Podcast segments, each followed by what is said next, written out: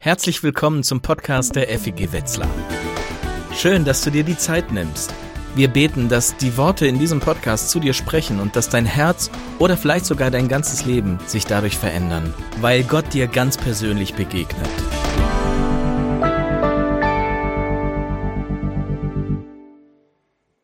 Hesekiel hat eine Vision. Ein geistliches Bild von Gott, in dem der Geist Gottes, dessen Kommen wir heute feiern, die entscheidende Wende bringt. Was Ezekiel sieht, ist ein sehr trauriges, ein erschütterndes Bild. Gottes Geist führt den Propheten in eine Ebene. Und als er sich umschaut und herumgeht, sieht er überall Knochen liegen. Knochen die Überreste von dem, was einmal lebendige Menschen waren.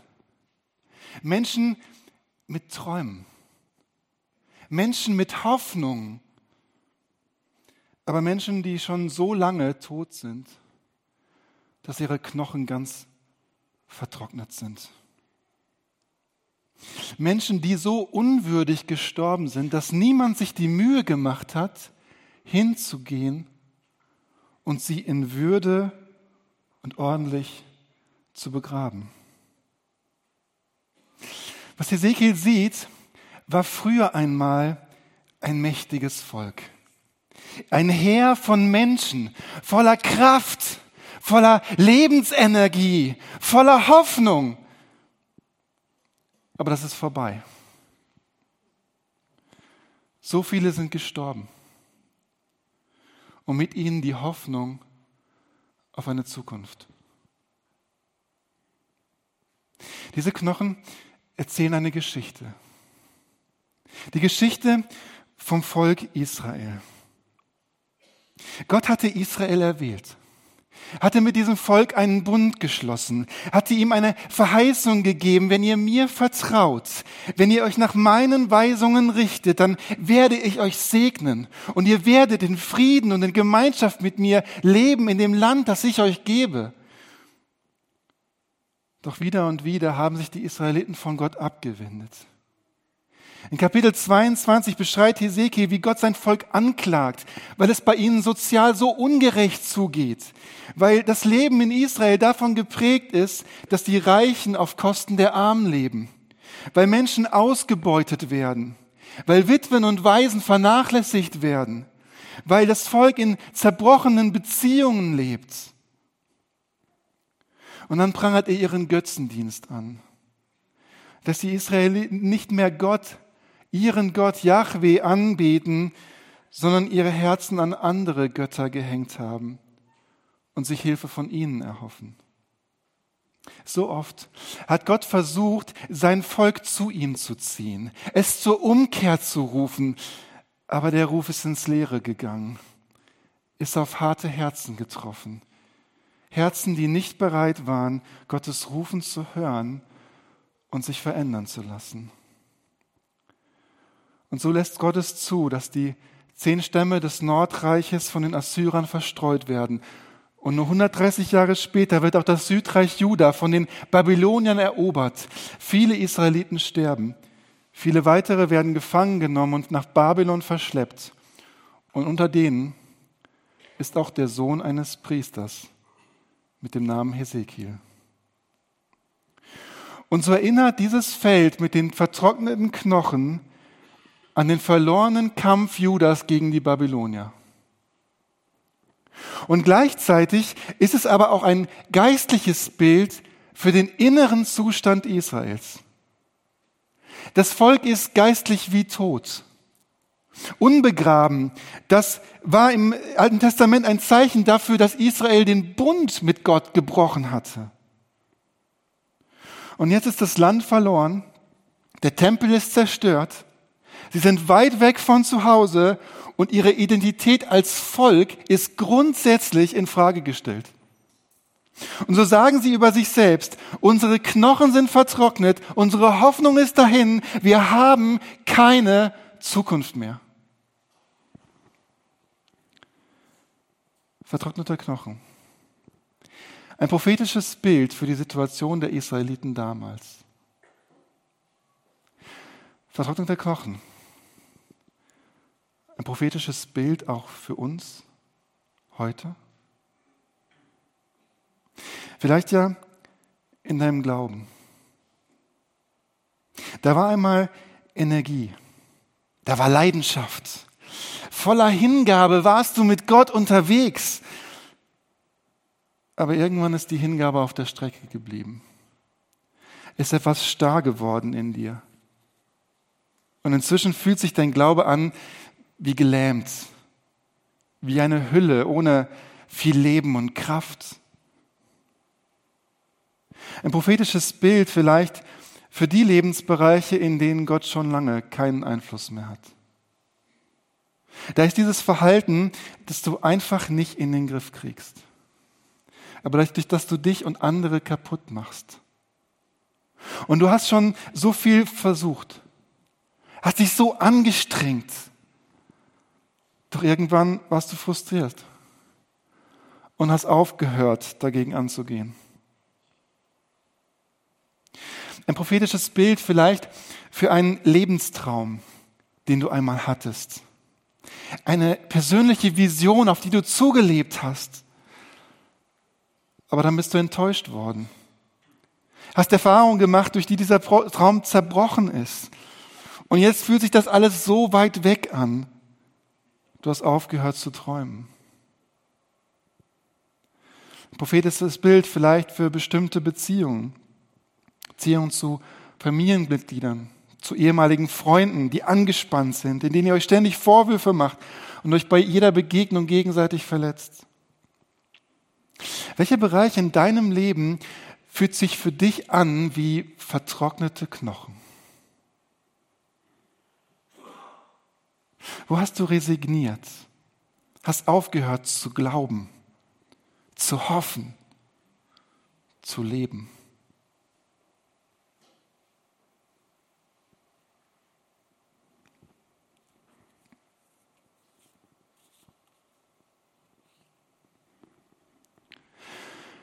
Gott sei Dank ist die Vision an dieser Stelle nicht zu Ende, sondern es geht weiter.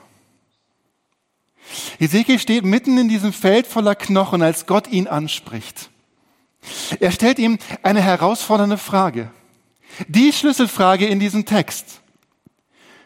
Du Mensch, können diese Knochen wieder lebendig werden?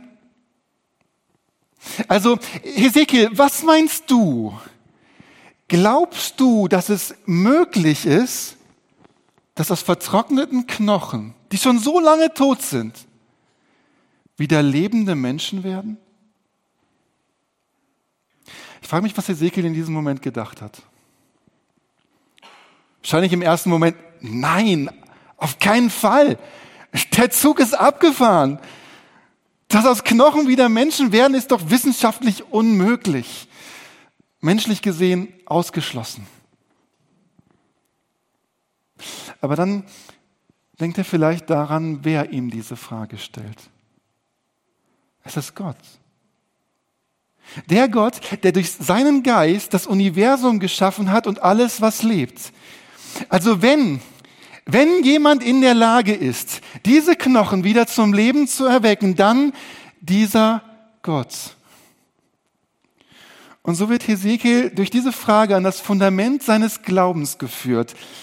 Was traue ich Gott zu? Glaube ich, dass Gott Dinge schaffen kann, die menschlich gesehen unmöglich sind? Glaube ich, dass er mich noch nicht aufgegeben hat, auch wenn ich meine Hoffnung begraben habe? Traue ich ihm zu, dass er etwas Lebendiges schaffen kann aus meinen vertrockneten Knochen? Hesekiel antwortet auf Gottes Frage, Herr, mein Gott, du weißt es. Eine demütige Antwort. Eine Antwort, in der Hesekiel seine menschliche Ohnmacht zum Ausdruck bringt. Und vielleicht auch seine Verunsicherung. Ja, ich weiß gar nicht mehr so genau, was ich eigentlich glauben kann. Ich traue dir einiges zu, vielleicht sogar das. Vorschreiben kann ich es dir nicht. Du weißt es. Wo stellt Gott dir diese Frage? Was meinst du? Können deine vertrockneten Knochen wieder lebendig werden?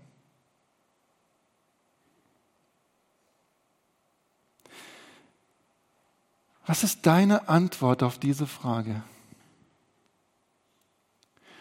Was traust du Gott zu? Traust du Gott vor allem das zu, was du auch selber zustande bringen kannst? Was du verstehen und erklären und einordnen kannst? Oder traust du zu, Gott zu, dass er in deinem Leben eine echte Veränderung schenken kann? Vielleicht sieht das Ergebnis am Ende nicht exakt so aus, wie du es dir jetzt vorstellst, aber eine Wende hin zum Guten, eine Wende zum Leben. Anbetung als Lebensstil ist im Kern eine Frage der Perspektive. Es geht darum, dass ich aufhöre, nur auf mich zu schauen und darum zu kreisen, was ich hinkriege oder nicht hinkriege und dass ich lerne, auf Gott zu schauen, auf sein Wesen, auf das, was er kann, auf das, was er tut. Anbetung bedeutet, meinen Blick bewusst von mir weg und auf Gott hinzurichten, mich aus der Begegnung mit Gott und dem Vertrauen auf ihn auf den Weg zu machen. Und dann bindet Gott Hesekiel aktiv in diese Vision mit ein. Er gibt ihm den Auftrag, als Prophet zu den Knochen zu predigen und zu sagen, ihr vertrockneten Knochen, hört das Wort des Herrn. Ich gebe meinen Geist in euch und ihr werdet wieder lebendig. Was für ein abgefahrener Auftrag. Stell dir mal vor, du stehst auf dem Friedhof in Wetzlar und Gott sagt, predige den toten Knochen. Ezekiel muss gedacht haben, ey, ich bin doch nicht verrückt. Und doch tut er das, was Gott ihm sagt. Und er fängt an zu predigen. Was Ezekiel tut, ist, er hat gehört, was Gott zu ihm gesagt hat. Er, er verinnerlicht Gottes Wort, macht es sich zu seinem eigen und er handelt nach Gottes Wort. Er wird aktiv, auch wenn es verrückt scheint. Und wenn es für dich und mich um die Frage geht, wie kann etwas neu werden, wieder lebendig werden in unserem Leben, dann sind drei entscheidende Schritte, dass wir hinhören, was Gott redet, dass wir verinnerlichen, es uns zu eigen macht, was Gott uns sagt und dass wir es wagen, mutig anzufangen, danach zu handeln. Und dann passiert das Unglaubliche. Es beginnt zu rauschen. Die Erde bebt. Knochen rücken an Knochen. Wie an einem Puzzle kommt auf einmal Ordnung in das Chaos. Sehnen verbinden die Knochen. Es wächsten Fleisch und Haut. Die Körper werden wiederhergestellt. Und so stehen diese Körper da, aber es fehlt immer noch etwas ganz Entscheidendes. Erst als der Geist Gottes in diese toten Körper kommt, erhebt sich da, wo eben noch ein Haufen trostloser Knochen lag, eine mächtige Armee von Menschen in ihrer ganzen Kraft. Diese Vision zeigt uns, dass es der Geist Gottes ist, der Leben schenkt. Er ist der Lebendigmacher. Wenige Verse vor diesem Text gibt Gott Hesekiel die Verheißung. Ich gebe euch ein neues Herz und einen neuen Geist. Ich nehme das versteinerte Herz aus eurer Brust und schenke euch ein Herz, das lebt. Ich erfülle euch mit meinem Geist und mache aus euch Menschen, die nach meinen Ordnungen leben, die auf meine Gebote achten und sie befolgen. Und hier in Hesekiel 37 wird das dann aufgegriffen und Gott sagt, ich gebe meinen Geist in euch und ihr werdet wieder lebendig. Wie das bei Prophetien manchmal so ist, hat sich diese, diese Vorhersage erfüllt in mehreren Etappen. Die erste Erfüllung geschah, als etwa 50 Jahre nach dieser Prophetie die Perser die Babylonier erobert haben und das Volk Juda wieder in ihre Heimat zurückkehren konnte. Sie kamen nach Hause, bauten die Stadtmauern wieder auf, bauten den Tempel wieder auf und Gott machte einen Neuanfang mit seinem Volk. Gott hat Wort gehalten. Erste Erfüllung. Aber etwas fehlte noch. Gott war noch nicht am Ziel. Er wollte etwas ganz Neues schaffen, eine geistliche Erneuerung, einen neuen Bund, in dem er Menschen ein neues Herz gibt durch seinen Geist, der sie dazu befähigt, nach seinem Willen zu leben. Und dann ist Jesus gekommen. Durch seinen Tod am Kreuz und seine Auferstehung beginnt Gott etwas ganz Neues, einen neuen Bund. Einen neuen Bund, den er besiegelt damit, dass er denen, die sich auf den Glauben an ihn einlassen, seinen Geist schenkt. Was für einen Unterschied in einem Leben eines Menschen dieser Geist machen kann, das sehen wir an Pfingsten. In Apostelgeschichte 2 lesen wir, wie der Heilige Geist auf die Jünger herabkommt und in ihr Herzen einzieht. Und auf einmal werden aus verängstigten, perspektivlosen Männern mutige und entschlossene Zeugen Jesu die bereit sind, für, seinen, für den Glauben loszuziehen, die gute Nachricht zu erzählen und sogar ihr Leben zu riskieren. Pfingsten ist das Ereignis, bei dem aus toten Knochen eine lebendige Armee wird, durch den Lebendigmacher Gottes, durch seinen Geist. Zweite Erfüllung. Und Pfingsten geht weiter. Der Geist Gottes, der in der Geschichte aus totem Leben hervorgebracht hat, der wirkt auch heute. Und er will wirken in deinem und in meinem Leben. Er will die toten Knochen unseres Lebens zu neuem Leben erwecken. Er will so an unserem Herzen arbeiten, dass wir seine Weisungen befolgen und er sein Reich durch uns baut. Ich stelle mir das so vor. Wenn der Heilige Geist in unserem Herzen einzieht, dann bringt er dabei seinen Abrisshammer, seine Stichsäge und seinen Farbroller mit. Und dann will er loslegen. Er will die alten, vermackten Fliesen rausbrechen, die hässlichen Tapeten von den Wänden reißen, die überflüssigen Mauern rausschlagen. Und dann will er unsere Herzenswohnung so richtig schön neu und schön und stilvoll gestalten. Der Heilige Geist steht bereit, um unser Herz zu renovieren. Er will loslegen. Es gibt nur eins, was ihn abhält, das zu tun. Und jeder Deutsche weiß, was das ist. Für so ein Projekt braucht man eine Baugenehmigung.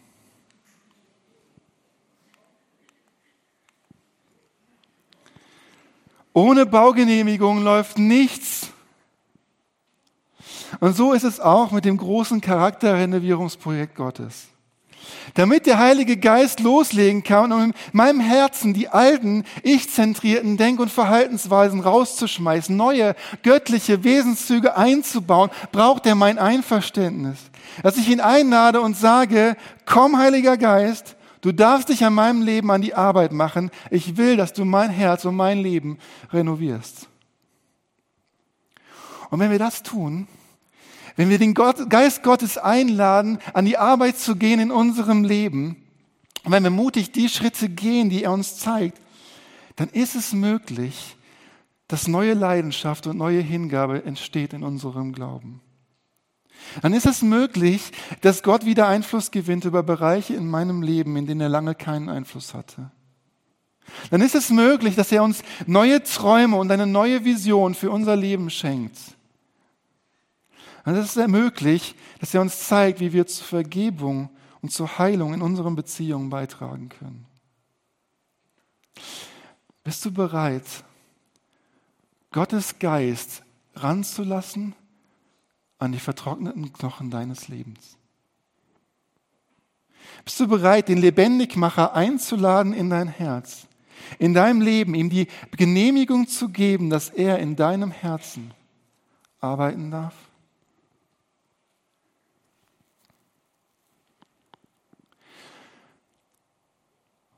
Ein Bereich, in dem ich gerade Veränderungen erleben darf, hat viel damit zu tun, was ich hier gerade mache.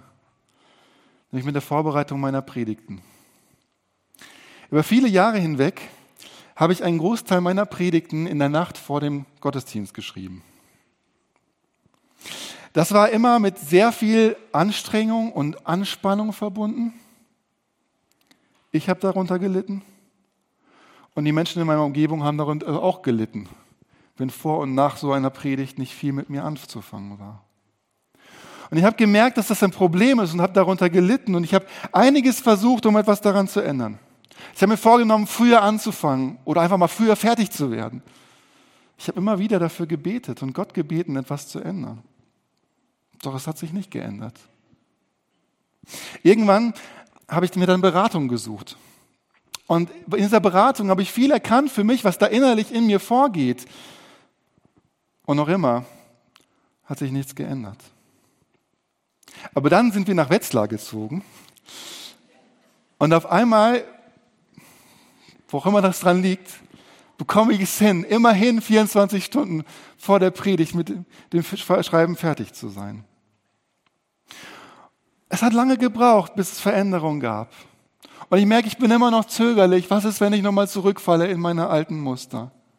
Aber doch ist das für mich ein kleines Wunder, so ein kleiner Marker in meinem Leben, zu erleben, dass mit Gottes Hilfe Veränderung möglich ist. Und ich merke, wie mir das Hoffnung gibt und Mut gibt, auch für andere Bereiche in meinem Leben, dass Gottes Geist in mir und auch durch mich in der Lage ist, Veränderung zu schaffen.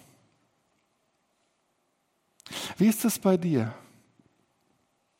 Wo erlebst du etwas von dem Wirken des Lebendigmachers, vom Geist Gottes in deinem Leben? Wo ist er in deinem Leben an der Arbeit? Und wie kannst du daraus Mut und Hoffnung schöpfen für die Bereiche in deinem Leben, die sich für dich immer noch wie tote Knochen anfühlen? In 1. Thessalonicher 5 sagt Paulus, unterdrückt nicht das Wirken des Heiligen Geistes. Ich weiß nicht, wer von euch schon mal mit angezogener Handbremse losgefahren ist. Ich habe das schon ein paar Mal gemacht und aus meiner Erfahrung kann ich euch sagen, das ist nicht gut. Das ist sehr langsam, es riecht unangenehm und ist auch nicht so gut fürs Auto. Gott sagt uns, nimm die Handbremse raus. Unterdrück nicht das Wirken meines Geistes.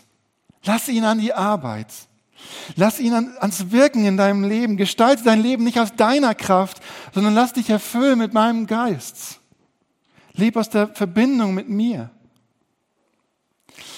Ich lade dich ein und möchte dir Mut machen, dich danach auszustrecken. Dass Gott mit seinem Geist so in deinem Leben wirkt.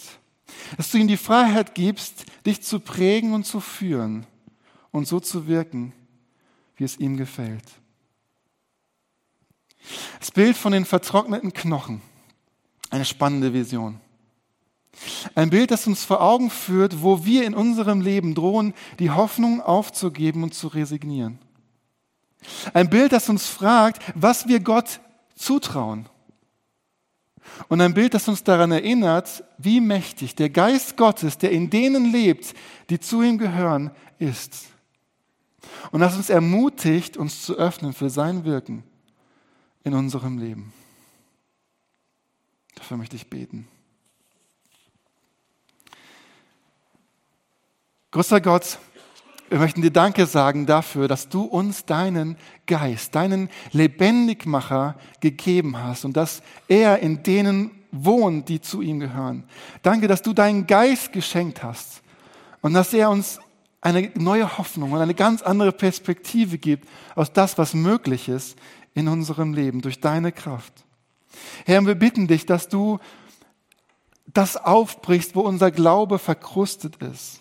Und dass du uns neue Hingabe und Leidenschaft schenkst, wo wir in unserem Glauben lahm geworden sind.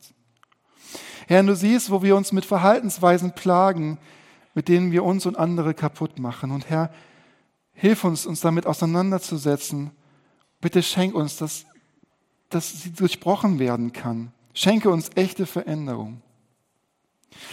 Herr, du siehst, wo uns Träume und Hoffnungen verloren gegangen sind. Wir bitten dich, dass du uns neue Träume und neue Hoffnung schenkst. Und du siehst, wo wir in zerbrochenen Beziehungen leben. Und wir bitten dich, Herr, dass du die, unsere zerbrochenen Beziehungen wieder heil machst, dass du uns zeigst, was durch uns möglich ist, aber dass du schenkst, dass ja neue Heilung und Befreiung geschieht. Gott der Herr, erfülle dich mit seinem Heiligen Geist. Er wirke in deinem Herzen und in deinem Denken und er erwecke die toten Knochen in deinem Leben zu neuem Leben. Amen. Wir hoffen, dass dich diese Predigt ermutigt und herausgefordert hat. Wenn du Fragen hast oder dich weiter mit uns connecten willst, dann schau doch auf unseren Social Media Kanälen vorbei oder nutze unsere Webseite feg-wetzlar.de. Wir freuen uns darauf, dich kennenzulernen.